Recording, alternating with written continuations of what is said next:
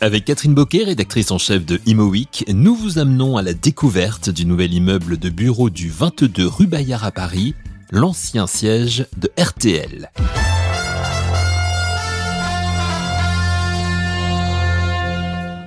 Les grands entretiens, un podcast Imo Week. 8200 mètres carrés de bureaux, 740 mètres carrés de jardins et terrasses, la salle Investment Management et Next City pour la maîtrise d'ouvrage, CNP Assurance et la française REM en tant que propriétaire du bâtiment, et Axel Schönert architecte pour la maîtrise d'œuvres de conception.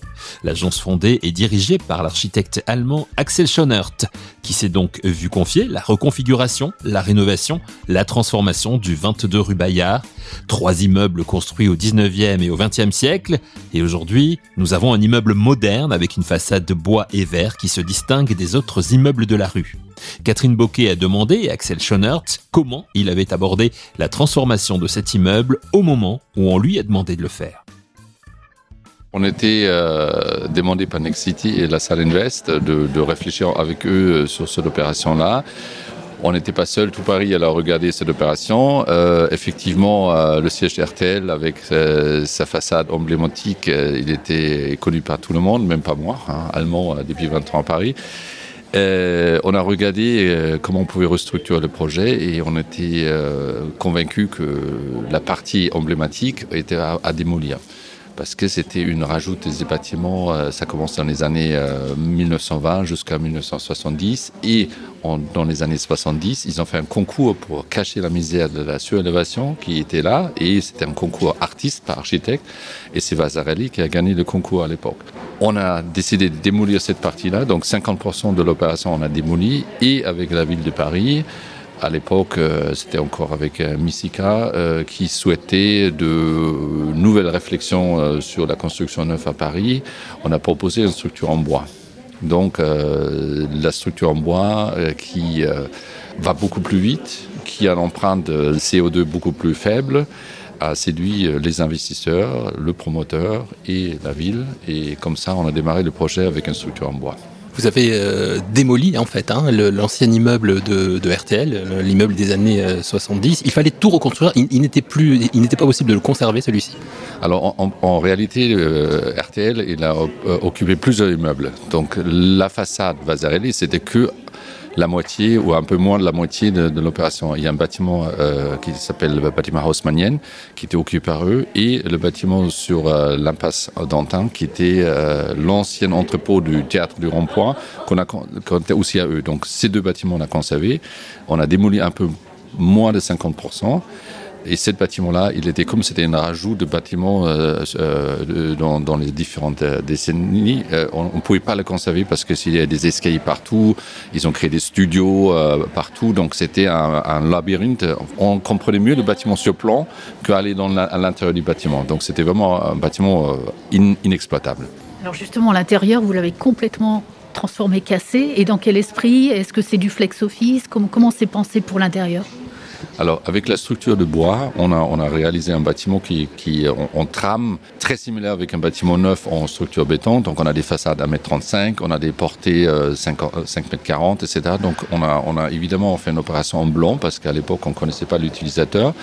Et un bâtiment très flexible en disant, voilà, on pouvait avoir deux locataires par étage euh, euh, ou un siège. Donc, euh, les réflexions, c'était vraiment un, un bâtiment extrêmement flexible, évidemment avec des belles hauteurs. L'idée, c'était aussi qu'on voyait le, le bois partout. Donc euh, les poteaux ils sont euh, visibles. Les planchers euh, en CLT bois sont visibles. Et on a des panneaux acoustiques euh, qui sont aussi des éléments qui refroidit et réchauffent le bâtiment.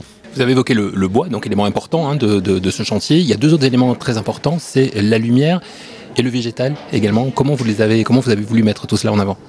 Alors, quand on crée un bâtiment, on, on essaie de toujours inventer une nouvelle euh, histoire. Donc, par exemple, ici, on était dans les quartiers Avenue Montaigne, dans le quartier euh, Triangle d'Or.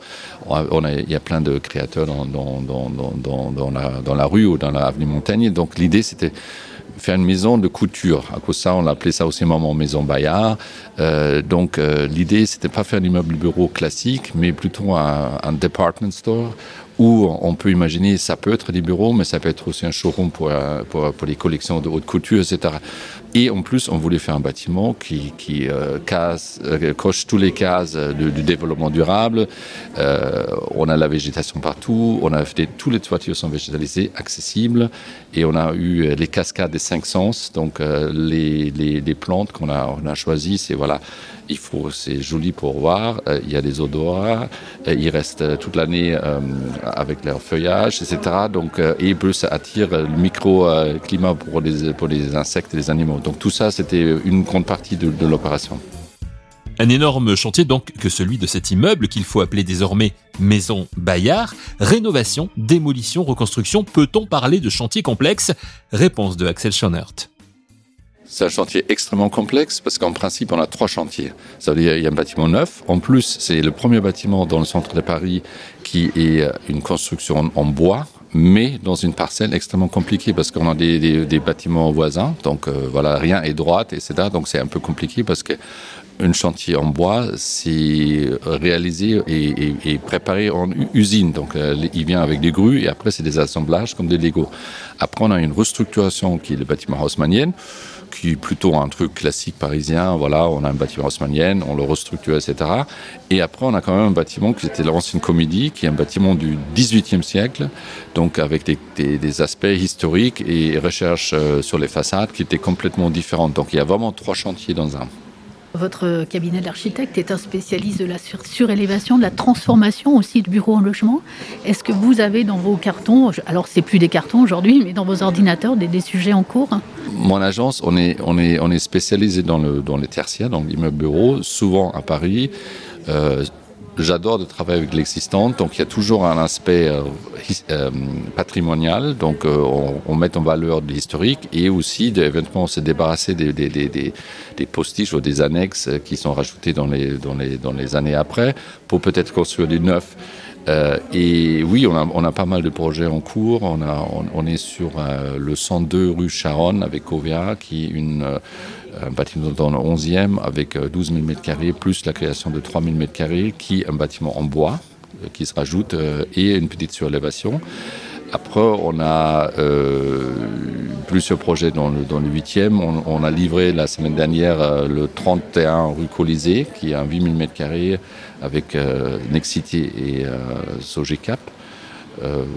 Et on a d'autres projets dans, dans le quartier pour revenir en, quelques mots sur le 22 rue Bayard ici, et pour revenir sur la partie végétalisation, je crois que ça correspond à 740 mètres carrés hein, de terrasse et, et jardin. Donc ça, c'est quelque chose que vous avez euh, voulu absolument, euh, cette partie-là?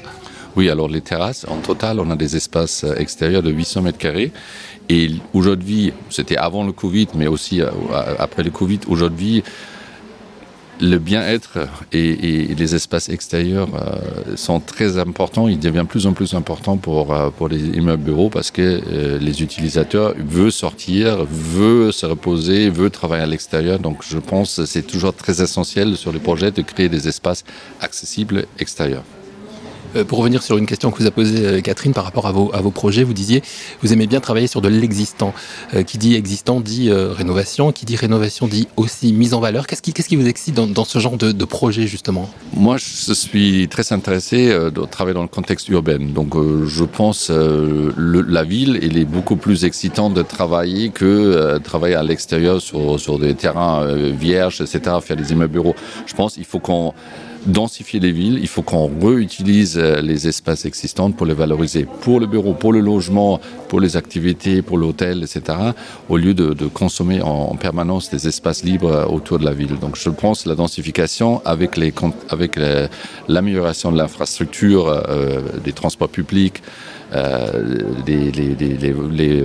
voies pour les vélos, mais aussi la, voiture. On ne peut pas construire des villes sans voiture, mais je pense qu'il faut tout ça dans une bonne harmonie concentrer les villes, densification et protéger les extérieurs. Pour terminer, euh, j'ai une question que j'aime bien poser aux architectes, surtout quand on est sur un, un chantier qui, qui, est terminé. On est au 22 rue Bayard. Est-ce que ce chantier, est-ce que l'immeuble que l'on a aujourd'hui correspond à ce que vous aviez en tête au moment de, où vous avez imaginé tout cela? Tout à fait. Quand, quand vous regardez les premières esquisses, qu'on a fait et euh, les perspectives et le projet réalisé, c'est quasiment exactement la même chose qu'on voulait faire. Donc on était, on est très fiers qu'on a arrivé de faire exactement ce qu'on voulait. Euh, c'est pas toujours évident parce que euh, entre les aspects réglementaires, financiers, délais, etc. mais on s'est battu et on est très fiers qu'on arrivé à ce résultat-là.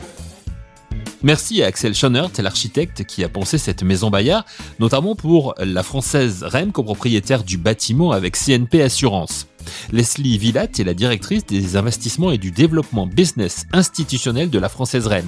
Catherine Boquet a demandé à Leslie Villat pourquoi la Française REM s'est portée acquéreur de cet actif du 22 rue Bayard. Petite précision, en fait, on s'est porté acquéreur pour le compte de notre client, euh, CNP Assurance, euh, client de longue date euh, de la française, parce que cet actif allie en fait, il coche toutes les cases.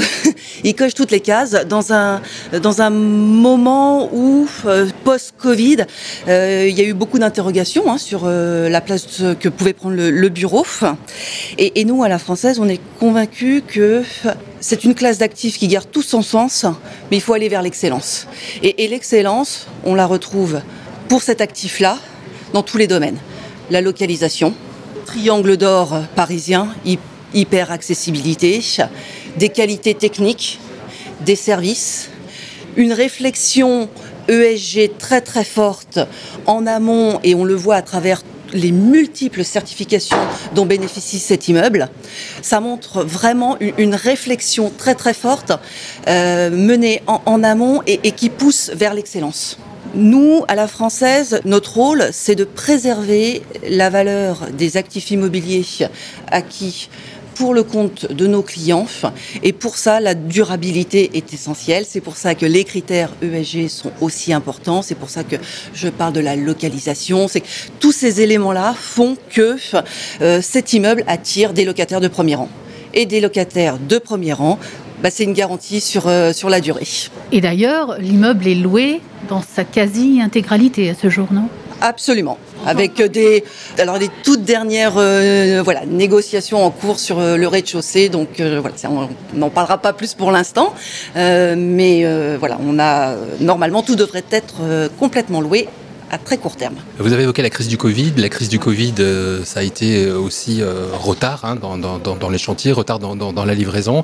Et qui dit retard dit, dit, frais. Comment vous avez géré la situation à la française? Alors ça, cette problématique, c'est pas nous qui l'avons eue, c'est le vendeur. Euh, les premières discussions que nous avons eues avec avec le vendeur se sont faites en, en de mémoire en juillet dernier. Donc le chantier était déjà très très avancé. Mais moi, je me souviens bien de alors ma toute première visite de l'immeuble c'est en avril. Euh, la salle ne sait pas encore, hein, d'ailleurs. ou à peine que je, visite l'actif pour le compte de mon client. Et, en fait, euh, lors de cette première visite, euh, le, rez-de-chaussée servait de bâche chantier parce qu'on est dans un environnement très très contraint.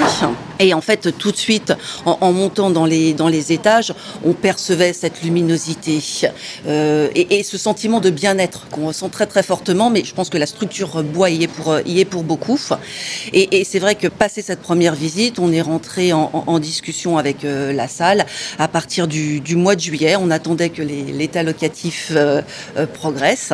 Et, après, bah, vous voyez bien, les choses allé très, enfin, sont allées très très vite puisqu'en décembre, on se portait acquéreur. Et une dernière question, je, pense que vous n'allez pas y répondre, mais je l'attends quand même.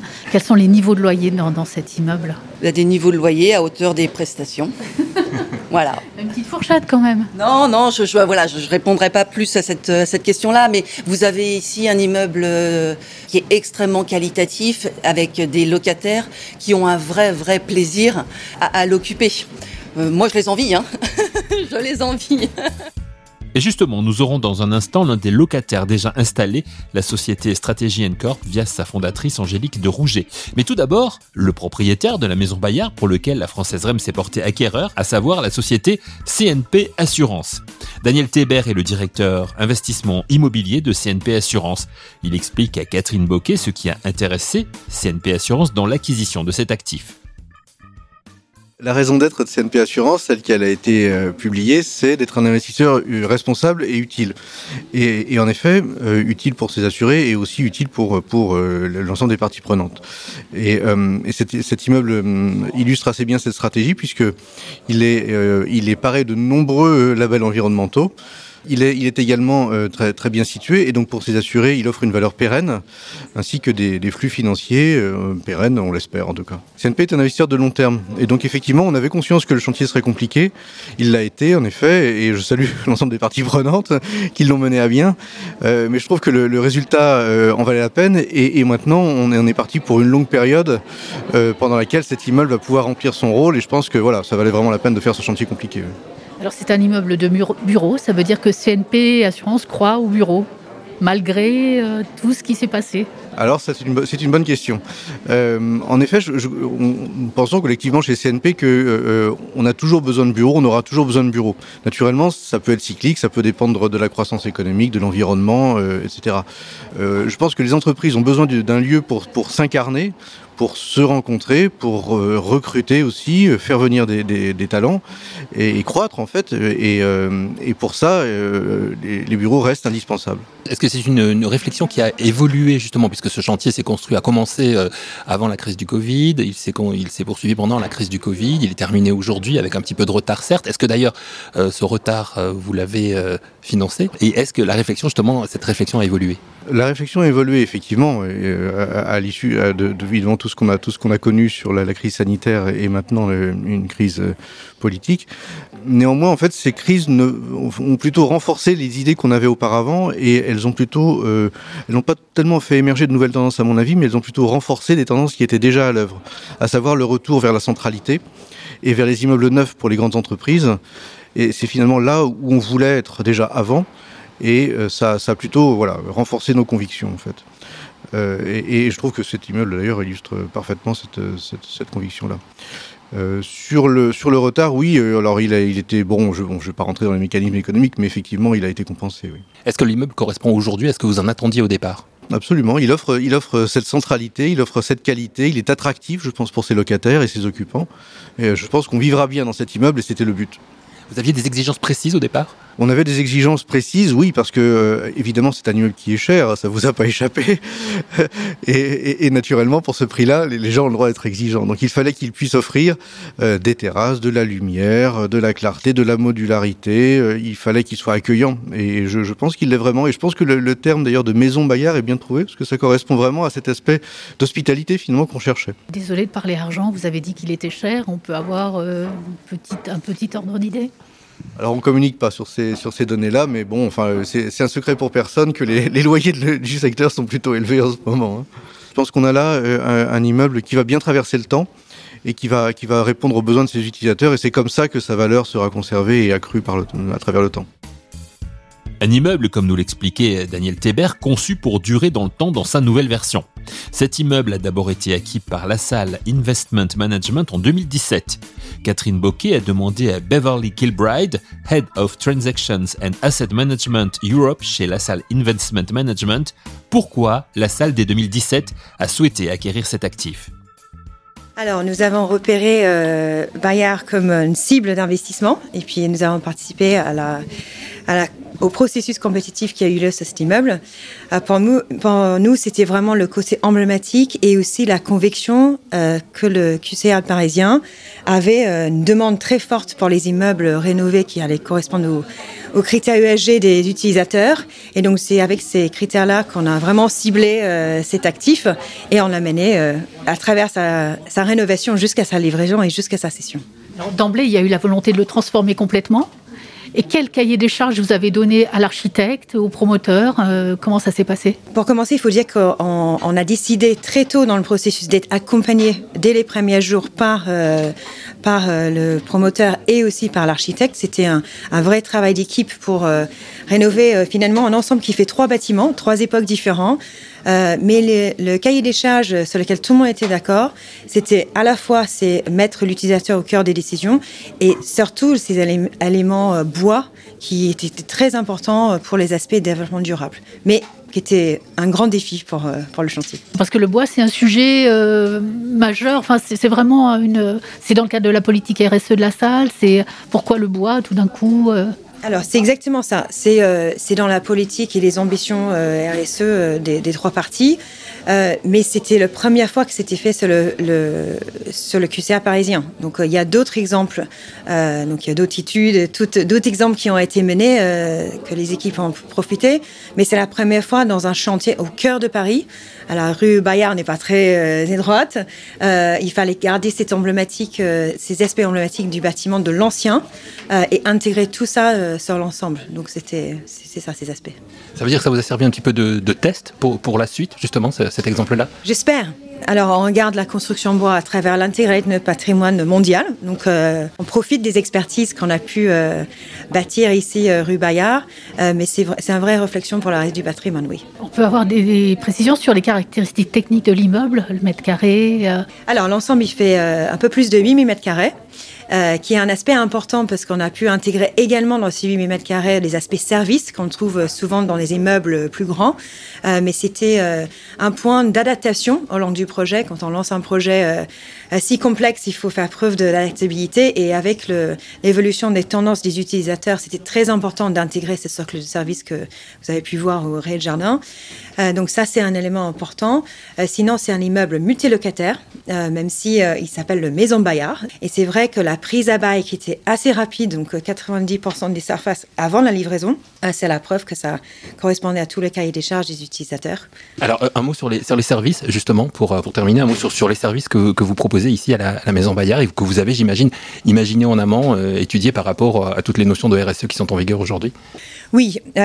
alors, le premier service qui est moins tangible, c'est la connexion à l'immeuble. Donc, il y a les aspects il y a le digital, il y a une application, il y a une gestion des surfaces, une gestion euh, des informations sur l'environnement, etc. Donc ça, c'est le premier point. Alors sur les aspects euh, configuration, il y a un auditorium qui est très important euh, finalement, même pour les petits locataires, on voit cet accès à des services comme ça, même si on est entouré d'hôtels dans le QCA, d'avoir la possibilité d'accueillir d'autres membres des équipes des autres bureaux et, et les gens d'extérieur, c'est très important. Après, les services de salle de sport il y a aussi la restauration. Donc ça, c'est aussi important. On dit que, notamment dans le 8e, euh, c'est un quartier avec beaucoup d'ambiance, mais c'est euh, très haut de gamme. Donc du coup, la capacité pour euh, les utilisateurs de pouvoir se restaurer sur place, c'est très très important pour les utilisateurs. Merci à Beverly Kilbride. Nous avons voulu aussi bien sûr donner la parole au promoteur de cette maison Bayard du 22 rue Bayard à Paris, à savoir Next City. Catherine Boquet a demandé à Stéphane Leport, directeur général délégué promotion tertiaire de Nexity, comment Nexity a abordé la transformation, la rénovation de cet actif très emblématique et notamment pourquoi avoir pris l'option bois. Stéphane Leport. En fait, ce projet, c'est le carrefour de deux axes stratégiques pour Nexity.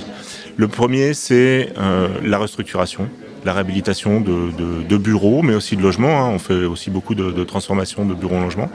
Euh, c'est un axe qu'on a choisi de développer depuis maintenant une petite dizaine d'années avec des équipes spécialisées, ultra compétentes sur ce domaine en particulier, avec une approche un peu différenciée et puis un management de projet adapté à ce type de, restructuration qui sont extrêmement contraintes hein, dans le milieu parisien. Enfin, on a tous vécu des, chantiers euh, dans des rues euh, telles que celle-ci. Donc on sait que voilà, forcément, on doit appréhender ces projets un peu différemment et, de ce fait, on a choisi de, s'organiser pour cela. Et puis le, deuxième axe stratégique qui, lui, euh, n'est pas décorrélé du premier, hein, euh, qui, qui, est pour nous l'axe majeur du, moment, c'est le bas carbone, c'est la construction bas carbone. Euh, le choix qu'on a fait, alors, sur ce projet-là, c'est de une grande première en Paris QCA de, proposer un immeuble en structure bois. Mais c'est pas nouveau chez nous. La, construction en bois, euh, ça fait un peu plus de dix ans qu'en immobilier d'entreprise, on construit des immeubles en bois. Euh, on a choisi de le faire ici parce qu'il y a un côté bien évidemment emblématique, il y a un côté euh, représentatif, mais il y a aussi une contrainte de, une contrainte de site. Hein, et donc, ce qu'on a voulu aussi proposer aux Au riverain, c'est un chantier qui dure moins longtemps, c'est un chantier qui est préparé à l'extérieur de Paris et, et donc qui crée moins de nuisances. Et à ce titre-là, euh, c'est quelque chose qui a été très bien accueilli lorsqu'on a présenté le projet euh, aux, différents riverains. Euh, et puis le, dernier point, le, le plus également, c'est l'aspect confort. Hein. Quand vous êtes dans un, dans un immeuble en structure bois, avec du bois qui est visible, chaleureux, bah c'est tout de suite autre chose. Même si vous êtes en plein Paris, vous vous projetez un peu ailleurs. Euh, avec des belles hauteurs, avec euh, une visibilité différente, avec une luminosité différente et une ambiance un peu différente. Vous avez dit des délais de chantier un peu plus courts que la normale. Combien de temps a duré le chantier? Et puis j'ai cru comprendre qu'il y avait évidemment une partie construction hors site. Est-ce que vous pourriez en dire un peu plus là-dessus? Délai de chantier plus court que la normale, c'est un c'est pas flagrant ici parce que évidemment euh, gilets jaunes, Covid, etc. Donc en fait, ce qui, est, intéressant pour les, et notamment pour les riverains, hein, c'est pas tellement le délai de chantier en global, c'est le, délai d'intervention avec des nuisances sonores. Et sur ce point, effectivement, toute la superstructure s'est montée quasiment sans un bruit, avec des camions qui arrivaient, la grue qui posait les plateaux, euh, déjà terminé, et euh, on entendait juste les, personnes visser, et ça s'arrêtait là. Donc c'est quand même beaucoup plus confort pour, euh, pour, les, pour, les, pour les occupants euh, riverains. Euh, et donc la construction hors site, bah, oui, à partir du moment où on construit en bois, euh, donc tous les, tout ce qui est poteau, tout ce qui est euh, poteau, poutre euh, et plancher sont, sont, fabriqués hors site. Alors la contrainte, c'est qu'en termes d'études, bah, il faut être plus pointu en études, il faut s'y prendre un peu plus en avance, et puis appréhender les études de manière un peu différente. Mais une fois que vous, avez, que vous êtes dans ce rythme-là, bah, c'est beaucoup plus confortable pour les, pour les personnels du chantier et effectivement en termes de nuisance, ça n'a plus rien à voir. Vous avez évoqué la, la crise sanitaire justement, est-ce que ça a eu un coût euh, sur, euh, sur le chantier? Bien sûr, ouais, ouais, ouais. Ça a eu un coût sur le chantier parce que euh, quand vous arrêtez un chantier, vous le reprenez et puis euh, quand euh, vous avez des, du personnel qui subit lui-même euh, cette crise sanitaire avec des gens cas contact, cas Covid, etc. Bah forcément, on a dû, on a dû faire avec. Euh, donc oui, ça a un coût. Un chantier qui dure plus longtemps, ça a un coût. Euh, c'est un fait. Après, je pense que voilà, toutes les opérations qui sont déroulées euh, pendant cette période ont subi cela. À vous écouter également, on comprend donc pour Next City, euh, c'est aussi un, j'allais dire un test presque de faire euh, un chantier comme, comme celui-ci qui, qui inclut à la fois rénovation, démolition, reconstruction, euh, développement durable, à carbone, etc. C'est ça, ça sert aussi un petit peu de, de test dans un contexte justement de, de, haut niveau? Alors en fait, à partir du moment où on décide d'être un promoteur bas carbone, et on est le premier promoteur bas carbone, on est un peu en test sur toutes nos opérations. C'est-à-dire que on part du principe que systématiquement, on va aller chercher la performance carbone. Ce qui nous oblige à aller chercher de nouveaux matériaux, ce qui nous oblige à aller réfléchir un peu différemment la conception de nos projets. C'est pas c'est pas triste de construire bas carbone. Au contraire, nous c'est plutôt extrêmement stimulant pour nos équipes. Et, et à partir de là, ici, alors c'est un test parce que c'est la première fois qu'on faisait de la structure bois dans un, environnement aussi contraint. Habituellement, quand vous faites un chantier en structure bois, et c'est ce qu'on voit sur la plupart des réalisations en cours, vous avez un système de poteaux-poutres qui est euh, très normé, euh, très cadré, c'est toujours la même trame, etc. Et c'est là que, en termes d'efficience économique, le bois est le, euh, est le plus adapté. Ici, on n'est pas du tout dans cette configuration-là. On a dû s'adapter. Évidemment, le, le, mur du voisin n'est pas parallèle à celui du, du voisin de gauche. Et, et donc, bah, forcément, on doit s'adapter, on doit faire en fonction. Et, et c'est là où, pour nous, c'était une première. Et bon, première, euh, première réussie, avec euh, bien évidemment euh, beaucoup de tâtonnements et, des, et de et d'adaptation, mais, mais voilà, on est, on est plutôt fiers de ce qu'on a fait. On a atteint la performance carbone attendue, euh, ce qui était très important pour nous. On a atteint le, niveau de confort attendu, on, a, un bâtiment qui est magnifique, euh, voilà, qui, est vraiment à l'image de ce qu'on voulait faire au début, avec une vraie création de valeur euh, pour l'investisseur, et c'est ça aussi qui est important pour nous. Une exigence bas carbone de haut niveau donc de la part de Nexity, comme vient de nous l'expliquer Stéphane Leport. La maison Bayard est désormais prête à accueillir ses nouveaux locataires. Une société est déjà installée, Stratégie Corp. Stratégie Corp a quitté ses anciens locaux de l'avenue Franklin Roosevelt pour s'installer au 22 rue Bayard. Angélique de Rouget, présidente de Stratégie Corp, explique à Catherine Boquet pourquoi elle a souhaité déménager sa société. D'abord, on est très heureux. Le résultat aujourd'hui, on peut le juger. On est très heureux parce qu'on a un très bel immeuble qui est neuf, qui est aux nouvelles normes environnementales. Donc ça, on est content, qui est un immeuble en bois. L'immeuble est superbe. Euh, on a essayé d'en faire quelque chose de bien. Et on est aussi euh, très heureux parce que chaque personne se sent valorisée. L'entreprise a fait un saut en avant un bon positif et chaque personne de l'entreprise se dit je suis quelqu'un d'important parce que je suis bien installé. En plus, la convivialité, il y a beaucoup de zones euh, très différentes. Hein, c'est pas euh, des salles de réunion qui se ressemblent. Au contraire, dans chaque salle de réunion, dans chaque espace, il y a des ambiances différentes pour créer des moments différents. Et on se rend compte que chaque personne se balade dans les bureaux, s'installe pour créer euh, des, des, moments différents avec ses collaborateurs. Donc non, c'est un succès à 100% n'avez pas fait comme beaucoup ont fait au moment de, après le Covid. Hein. Vous, au contraire, vous avez pris plus de bureaux J'ai fait le choix inverse du choix actuel. Hein. J'avais 200 mètres carrés, j'ai pris plus, j'ai pris presque 700 mètres carrés. Euh, j'ai fait le choix inverse euh, parce que je voulais d'abord rester dans ce quartier. Il y avait quand même pas beaucoup de, de, solutions. Cette solution était la meilleure. Et puis en tant que chef d'entreprise, je crois dans le futur.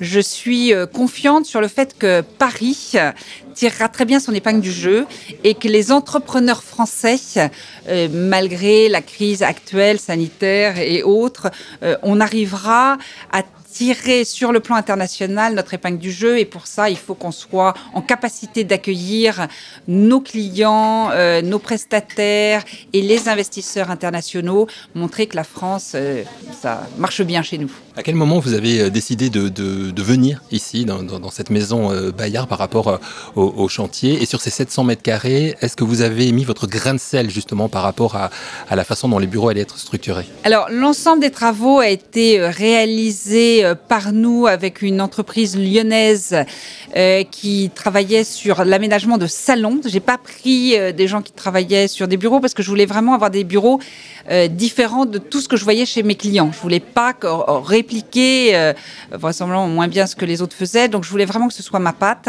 Donc on a pris quelqu'un qui n'aménageait pas des bureaux, mais qui travaillait dans l'aménagement de salons. Et aujourd'hui, j'en suis très contente. C'est vraiment ma patte, ça me ressemble avec mes codes de décoration, mais surtout euh, de confort et d'organisation, oui. Et ça, j'ai, la décision a été prise euh, au retour du Covid. Et vous avez dit tout à l'heure que vous êtes passé entre, de l'entreprise d'Angélique de Rouget à une autre entreprise Oui, euh, les, les, bureaux précédents que j'aimais beaucoup, parce que j'avais une très jolie terrasse et on y était très heureux. C'était la petite boîte d'Angélique de Rouget. Aujourd'hui, j'ai mis Stratégie Corp sur un, un, plateau. Et aujourd'hui, Stratégie Corp, euh, et c'est moi qui appartiens à Stratégie Corp et plus Stratégie Corp qui m'appartient. On a compris que vous êtes sensible à toutes les notions de RSE hein, que, que, les entreprises doivent mettre en avant aujourd'hui. Exactement. On, on, a travaillé euh, sur toutes ces notions qui sont importantes et la nouvelle génération est très attachée à ça. Et moi, bien sûr, je m'inscris dans cette logique. Mais euh, dans les, des nouveaux bureaux, c'est beaucoup plus facile puisque le bâtiment est, est BBC. Et vous avez un petit souci, c'est la salle de sport. Comment gérer la salle de sport et les collaborateurs, c'est ça? Voilà, le, souci que je vais avoir est effectivement, euh, quand on offre des services à des collaborateurs, les collaborateurs euh, se sentent légitimes de profiter des services. Et là, le chef d'entreprise, euh, non, on est là pour travailler, donc je trouve ça très bien qu'il y ait une salle de sport. Et il va falloir que je mette des règles. Ça sera pas pendant les heures de travail, parce que je ne veux pas que mes collaborateurs fassent du sport et reviennent fatigués de leur heure de sport. Donc ça, c'est ça, c'est des notions que je vais découvrir en tant que chef d'entreprise et je vais devoir m'adapter à cette nouvelle façon de la jeune génération euh, voit leur vie. Euh, ça, les choses changent. Et il va falloir que je change, mais il va falloir pour autant qu'on qu reste dans l'esprit de Stratégie Corp qui est euh, au service de mes clients un vrai sujet important pour tous les chefs d'entreprise aujourd'hui. Merci à Angélique de Rouget de l'avoir évoqué. En tout cas, vous l'avez compris, l'immeuble du 22 rue Bayard à Paris, la maison Bayard, n'est désormais plus un chantier mais un immeuble du bureau haut de gamme au sein du triangle d'or parisien. Merci à tous nos intervenants et merci à vous d'avoir écouté cette émission et rendez-vous très vite pour un nouvel épisode de Les grands entretiens, un podcast Imo.